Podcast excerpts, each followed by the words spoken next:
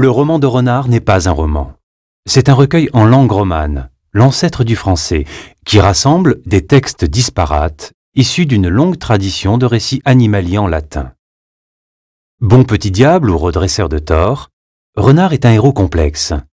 Malhonnête ou malicieux, selon les branches du récit, il incarne la ruse et l'art de la parole dans des épisodes qui prennent la forme du bon ou mauvais tour.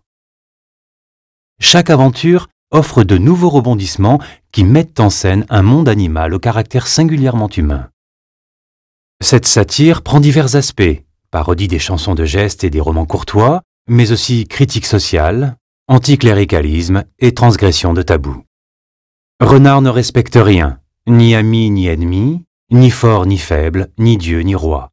Mis par écrit par des auteurs anonymes entre 1170 et 1250, le roman de Renard constitue le pendant populaire de la littérature épique et chevaleresque.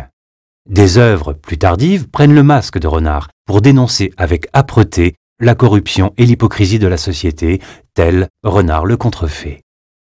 À la fin du XIIIe siècle, Jacques Margielé reprend les mêmes personnages pour écrire une œuvre d'édification morale, Renard le Nouvel, où le goupil devient l'incarnation du mal, maître du monde. En cette fin du Moyen Âge, le personnage de renard est si populaire que son nom, écrit avec un T, entre dans la langue française pour désigner l'animal, remplaçant l'ancien terme de goupil.